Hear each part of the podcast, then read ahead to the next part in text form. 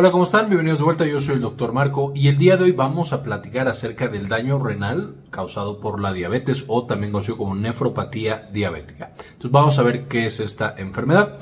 Este video es patrocinado por Laboratorios More Express, más de ellos al final del video. Entonces la nefropatía diabética, también conocida como enfermedad renal del paciente diabético, por supuesto va a ser el daño renal causado por la hiperglucemia o por las complicaciones asociadas a la diabetes, siendo la más importante la hipertensión, que muchas veces en conjunto potencia el daño al riñón y nos acabamos el riñón mucho, mucho más rápido. Este va a llevar a problemas metabólicos, cardiovasculares y en algunos pacientes incluso la necesidad de sustitución eh, renal, por supuesto diálisis, que ya hemos visto en un video pasado que les dejo en la parte de arriba para que lo puedan consultar, pero también puede llevar a que, si no se maneja de manera adecuada, la muerte de ese paciente. Más o menos el 50% de los pacientes con diabetes van a tener eh, nefropatía diabética o daño renal asociado a diabetes. Evidentemente en los países en los que hay un mejor control, este porcentaje es más bajo, pero el 50% es más o menos lo que se espera. Y esto tanto en pacientes con diabetes mellitus tipo 1, eh, en los cuales a partir de que nosotros hacemos el diagnóstico tenemos que sospecharlo 5 años después porque evidentemente no existe la diabetes mellitus tipo 1 silenciosa, es decir, que no se dé cuenta el paciente, siempre nos damos cuenta de estos pacientes. Y vamos a tener que los pacientes con diabetes mellitus de tipo 2, desde que nosotros diagnosticamos la diabetes, ya hay riesgo de que haya nefropatía diabética. Debido a que muchos de estos pacientes, cuando nosotros los diagnosticamos con la diabetes mellitus tipo 2, ya han pasado años con ella y ya tienen un daño más importante a sus órganos. Y la nefropatía diabética va a ser la principal causa de daño renal y necesidad de diálisis en el mundo. Es decir, de todos los pacientes que acaban en eh, terapia sustitutiva renal o en enfermedad terminal del riñón, es debido justamente a esta nefropatía diabética. De ahí la gran, gran relevancia que tiene, por supuesto, en el mundo, para los sistemas de salud, pero en particular para los pacientes y las familias de los pacientes diagnosticados con diabetes. Ahora, recordando muy brevemente, esto ya lo vimos en videos pasados, pero ¿para qué nos sirven los riñones? Tienen muchas funciones. Todas estas se van a ver afectadas en un paciente con nefropatía diabética y conforme vamos perdiendo justamente la función de estos órganos tan importantes. Entre las cosas más significativas, por supuesto, está la depuración de sangre, que esto significa limpiar la sangre de todos los productos de desecho. Al mismo tiempo también proteger nuestra sangre o los elementos importantes de la sangre que no se escapen a través de la orina. Y vamos a ver que esto es algo que está frecuentemente alterado en estos pacientes eh, con diabetes control de calcio y fósforo como eh, minerales extremadamente importantes para el cuerpo, control del pH, esto significa la acidez o la alcalinidad de la sangre, que siempre se mantenga en el nivel ideal para la salud, control de la presión arterial, y esto es justo lo que mencionábamos, que los pacientes eh, que tienen diabetes van a ir perdiendo estas capacidades y entonces empiezan a debutar con hipertensión y la hipertensión junto con la hiperglucemia van a llevar una destrucción más rápida del riñón. Vamos a tener que están encargados de la producción de sangre a través de diferentes hormonas como la eritropoyetina y finalmente el metabolismo de hormonas, entre las que incluimos la insulina. Entonces, un paciente con una enfermedad avanzada del riñón ya no controla de la misma manera la insulina y vuelve más complicado el tratamiento de la diabetes porque empiezan a aparecer complicaciones severas, potencialmente graves, conocidas como hipoglucemias, es decir, una glucosa ahora demasiado baja que puede llevar a un mayor daño. Si nosotros le hacemos un acercamiento al riñón, esto es lo que nosotros veríamos como unidad funcional, a esto le llamamos la nefrona, y esencialmente es lo que le permite al riñón filtrar la sangre, censar cómo está esta sangre que estamos dando al cuerpo y de esta manera producir hormonas que sean necesarias para la función del organismo y algunas y todo lo demás que veamos en las diapositivas anteriores. Entonces la sangre va a venir a través de, esta arteriola aferente y de ahí se forma una unidad vascular altamente especializada, una arteria o arteriola muy especializada conocida como eh, eh, glomérulo. Este glomérulo va a estar pegado ya a la parte excretora del riñón, que es la cápsula de Bowman. Esencialmente lo que pasa es que toda la sangre viene muy muy rápido y muy, fuerte por esta arteriola aferente y como si fuera un colador va a hacer que toda el agua y los desechos se vayan para acá. Eh, vamos a ver que no todos, pero una gran parte y solamente las cosas buenas se queden en el glomérulo y continúen por la arteriola eferente, eh, los capilares peritubulares y después vuelvan al corazón a través de la, eh, de la vena renal.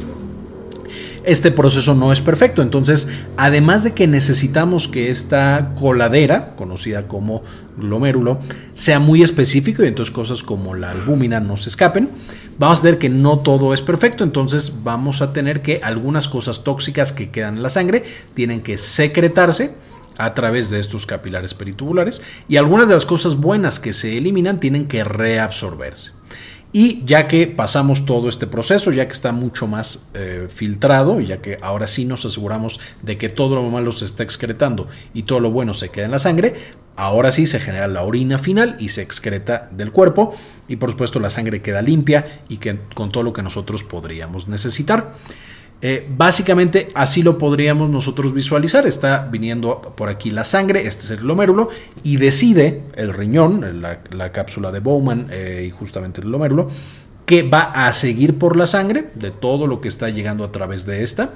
Agua, sal, que es cloro y sodio, eh, calcio y fósforo, creatinina, albúmina y otras. Y que va a eliminarse. Hay cosas que siempre se reabsorben, siempre tienen que quedar en nuestro cuerpo, como la albúmina, que es indispensable para nuestra salud. Hay cosas que siempre se eliminan, como la creatinina, y hay cosas que dependiendo cómo está nuestro cuerpo, la reabsorbemos, como calcio y fósforo, o si hay demasiado, la eliminamos y eso controla los electrolitos de manera extremadamente precisa. Evidentemente, si nosotros tenemos entonces esto destruido, vamos a estar eliminando cosas que no quisiéramos, como la albúmina, vamos a estar reteniendo cosas que quisiéramos eliminar, como la creatinina, y las cosas que requieren mucho control van a estar completamente descontroladas. Puede empezar a acumularse el agua y la sal, llevando hipertensión, llevando edema, que se hinchen los pies, que se hinchen otras partes del cuerpo, que tengamos alteraciones de calcio y fósforo, que tengamos arritmias porque se acumula el potasio, etcétera, etcétera, etcétera.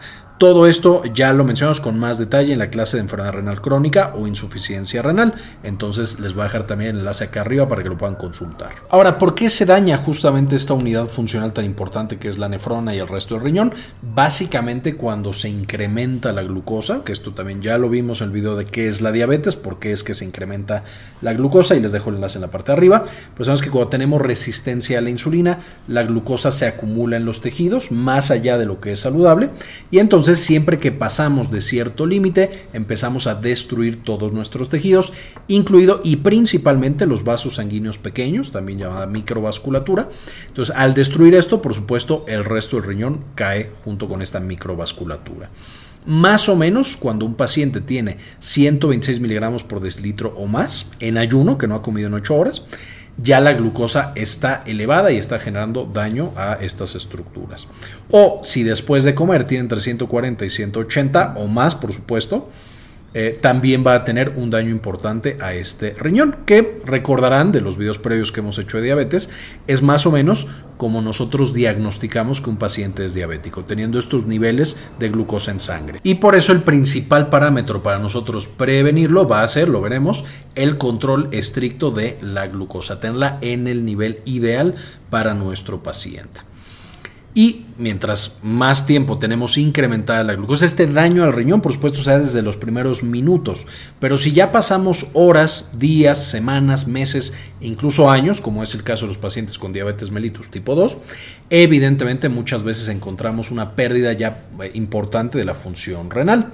Y entonces, eh, de acuerdo a la National Kidney Foundation, va a haber cinco estadios principales de daño renal todos en el mundo, que, somos sanos, que no tenemos problemas de riñón, estamos en el estadio 1, en el cual tenemos del 90 al 100% de la función renal y nuestra tasa de filtrado glomerular, es decir, la cantidad de orina que nosotros logramos o de sangre que nosotros logramos limpiar de los productos de desecho, es de 90 o más.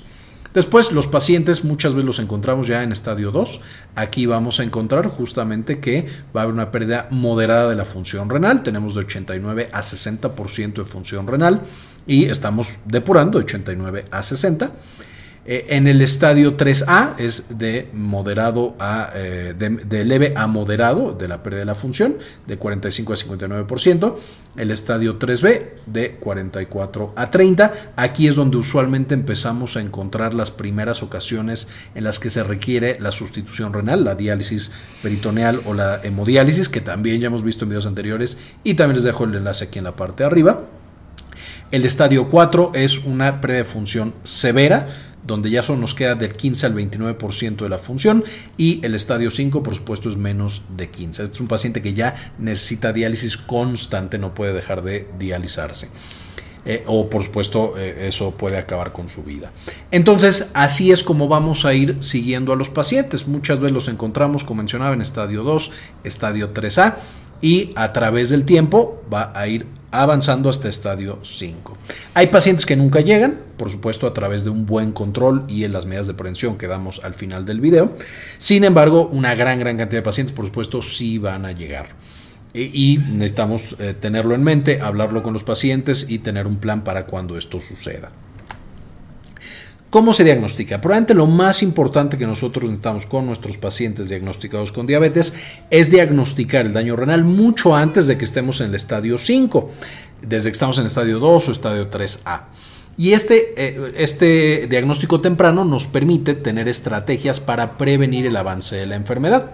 Esencialmente lo que vamos a buscar en este paciente es que empiece a tirar albúmina cantidades muy muy pequeñitas de albúmina, pero esas pequeñas cantidades pueden predecir que en, unos, en un par de años ese riñón ya no va a estar funcionando. A este término se le conoce como microalbuminuria y vamos a encontrar básicamente que un paciente que está tirando 300 miligramos por día de albúmina o 200 microgramos por minuto de albúmina eh, está teniendo problemas en los riñones como hay algunas enfermedades agudas, específicamente infecciones, que pueden llevar también a, tirar albúmina, vamos a, para tener el diagnóstico, separar, vamos a necesitar dos estudios separados con tres o seis meses. Es decir, yo le mando el estudio a mi paciente el día de hoy, usualmente se manda con un urianálisis, es decir, eh, con algo que me diga que el paciente no tiene una infección y me sale alterado. En tres o en seis meses le repito el estudio y si vuelve a salir alterado con estos niveles de albuminuria, entonces ese paciente tiene microalbuminuria y tiene un riesgo elevado de que en el futuro los riñones ya no le estén funcionando. También tenemos un índice de 30 a 300 miligramos de albúmina por cada gramo de creatinina está alterado, estamos tirando más albúmina de la adecuada. Porque una vez más, como vimos en diapositivas pasadas, el riñón tendría que estar haciendo todo lo posible para recapturar la albúmina, que no se escapara, que no la tiráramos. Si no lo está logrando, es que algo lo está lastimando, algo lo está dañando. Ahora, hay pacientes que no tienen microalbuminuria, no están perdiendo albúmina, eh, sin embargo, sí pueden tener una pérdida progresiva de filtrado glomerular. Entonces, también es una buena idea en los pacientes eh, que tienen diabetes estar monitorizando esta pérdida del filtrado glomerular a través de una depuración de creatinina, que aunque no es un estudio perfecto, es de los mejores estudios que tenemos actualmente para ver justamente depuración. Y finalmente, un paciente que tiene eh, el diagnóstico de diabetes y que tiene hipertensión está en un riesgo extremadamente alto de perder la función del riñón entonces se tiene que asumir que un paciente con hipertensión está sufriendo el riñón y tenemos que tratarlo de manera más agresiva. Entonces, ya que tenemos este diagnóstico, ¿cómo lo vamos a prevenir? Esto, por supuesto, en el contexto de un paciente con eh, el diagnóstico de diabetes, lo ideal sería prevenir la aparición de diabetes, que eso ya lo vimos en otros videos justamente de qué es la diabetes, que ya les dejé el enlace arriba. Pero en el contexto de un paciente ya diagnosticado con diabetes, ¿Cómo prevenimos el daño al riñón? Ya que lo estamos encontrando. Número uno, controlar la glucosa, que este paciente esté dentro de los eh, objetivos, el target que tenemos de hemoglobina, que usualmente va a ser una hemoglobina glucosilada menor a 6.5%. Eso nos está diciendo que el paciente está muy bien controlado. En algunos pacientes que ya tienen riesgo de hipoglucemia, que la hipoglucemia por supuesto es una enfermedad o una complicación muy grave de la diabetes y del manejo específicamente de la diabetes, nos podemos ser más tolerantes y irnos hasta 8%. Importante mencionar que un paciente que tiene 8% tiene un riesgo mucho más elevado que alguien que tiene abajo de 6.5 eh, de padecer infartos, daño renal y demás. Pero la hipoglucemia, la baja de glucosa, es tan peligrosa que en estos pacientes podemos ser más tolerantes y tolerar ese riesgo extra de tener infartos con tal de que el paciente no tenga las complicaciones graves de la hipoglucemia. Siempre una hipoglucemia complica muchísimo el tratamiento de la diabetes. También vamos a necesitar detectar la microalbuminuria, esto a través de estudios de microalbuminuria y también estudios de depuración de creatinina. Idealmente una vez al año desde que diagnosticamos a los pacientes con diabetes mellitus tipo 2 y a partir de los 5 años de diagnóstico en los pacientes con diabetes mellitus tipo 1. Ahora, el siguiente punto por supuesto es el control de la presión arterial. Un paciente hipertenso de nuevo, que está mal controlado, que tiene presiones elevadas, más de 120 eh, sistólica y 80 de diastólica, está en riesgo de perder la función del riñón. Entonces tenemos que bajar esa función renal. Si el paciente, además de hipertensión, tiene microalbuminuria, entonces los inhibidores de la ECA y los anti-ARA2, como captopril losartán, no solamente van a ayudar a controlar la presión arterial, sino que se ha visto que de manera independiente protegen de que siga avanzando la microalbuminuria y en ese contexto justamente van a proteger el riñón de que siga avanzando la enfermedad renal. Si el paciente no tiene microalbuminuria, eh, y tiene hipertensión, podemos tratarlo con cualquier otro antihipertensivo. Ahí no hay demasiada ventaja extra de darle un inhibidor de la ECA o un anti-ARA2. Finalmente, eh, vamos a necesitar que estos pacientes que ya tienen microalbuminuria, que tienen enfermedad renal, sean extremadamente cuidadosos de consumir medicamentos que causan daño renal, que ya tenemos también todo un video hablando de qué medicamentos causan daño renal. Les voy a dejar el enlace en la parte de arriba para que lo puedan consultar. Y ya tuvimos todo el debate. Los inhibidores de la ECA y los anti-ARA2 son o están dentro de esa categoría para algunos pacientes, pero una vez más, en pacientes con microalbuminuria, no solamente no dañan el riñón, sino que protegen al riñón de que siga avanzando el daño.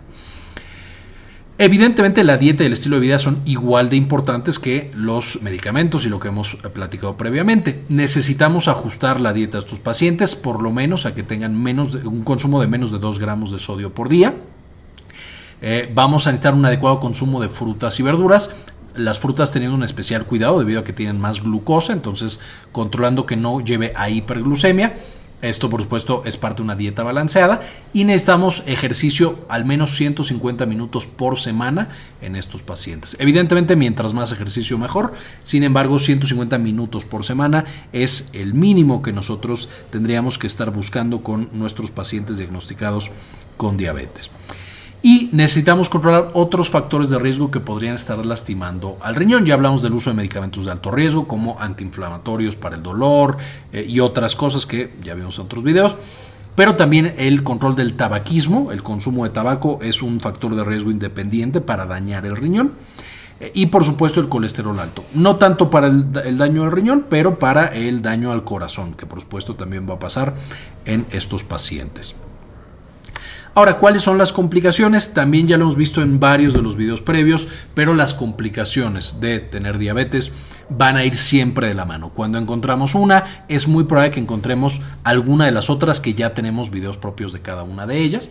Cuando tenemos entonces nefropatía diabética, es muy probable que ese paciente ya tenga enfermedad cardiovascular, desde una arteria medio tapada en el corazón, que incrementa el riesgo de infarto, hasta arterias tapadas hacia los pies lo que me va a llevar a un incremento en riesgo de pie diabético, entonces hay que tener mucho cuidado con los pies de esos pacientes.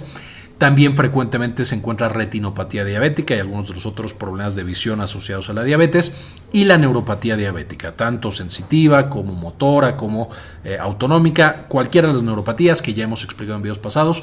Eh, cuando encontramos una de estas, las otras usualmente ya están presentes y tenemos que ser agresivos con el diagnóstico y el tratamiento de estas otras complicaciones. Evidentemente con todo esto lo que buscamos es que la vida de nuestros pacientes con diabetes sea mucho mejor, sea mucho más larga, no lleguen a eh, estadios más avanzados y por lo tanto requieran terapias como la diálisis y la terapia de sustitución renal y en general también incluso se reduzca el costo que tiene que absorber el paciente y sus familias con el manejo de esta enfermedad. Y esta es la información que quería presentarles el día de hoy. Por supuesto, antes de irnos quisiera agradecer a algunas de las personas que han dicho apoyar al canal con una donación mensual de uno o de dos dólares, porque nos permiten investigar este tipo de información y presentarla de manera gratuita a todos los demás. En esta ocasión quiero dedicarle este video a Antonio Guizar, Rafael Barbabosa, Aldo Novelo, Elizabeth G. Vargas, Héctor de Landaur, Jorge C. Beltrán, Simón Canales, Yami Pascasio, Delia González, Moni Leigh, Doctora Milis, Saúl Reyes, Diego Aceves, Doctora Susana Vidal, Hermelín Yared, Rosaura Murillo, Doctor Fermín Valenzuela, Matías Hernández, Leonor Páez Cabezas, Cindy Magaña Bobadilla, Javier Mejía, Gilberto Argueta y Sandy Oliva. Eh, para terminar, les dejo las referencias de las que saqué la información para este video, para que puedan buscarlas y aprender mucho más de esta patología tan tan importante. Este video es patrocinado por More Express Laboratorio. More Express Laboratorio es el laboratorio que lleva a la comodidad de tu sala todos los estudios que tú necesitas para tomarte la muestra y que después lo recibas lo antes posible. Puedes agendar una amplia variedad de estudios con solo tres sencillos pasos. Número uno, marca el servicio y la fecha en la que necesitas que tomen tu prueba. Número dos, elige el horario en el que van a acudir a tu casa a tomarte esa muestra. Y número tres, llena el formulario con tus datos. Con eso ya está programada la toma de muestra para tu estudio. Dentro de los estudios con los que cuentan, tienen el check-up diabético, en el que podemos analizar el estado general del paciente que tiene diabetes darle un seguimiento adecuado con la hemoglobina glucosilada, el examen general de orina y justo analizar el bienestar renal con una albúmina en orina. Porque con More Express Laboratorios tienes experiencia y presión en cada toma. Agenda ahora. Muchas gracias, esto fue todo por el video y espero les gustara, le entendieran. Gracias a los patrocinadores y a las personas que nos apoyan justamente en el canal. Con eso ahora sí terminamos y como siempre, ayúdenos a cambiar el mundo.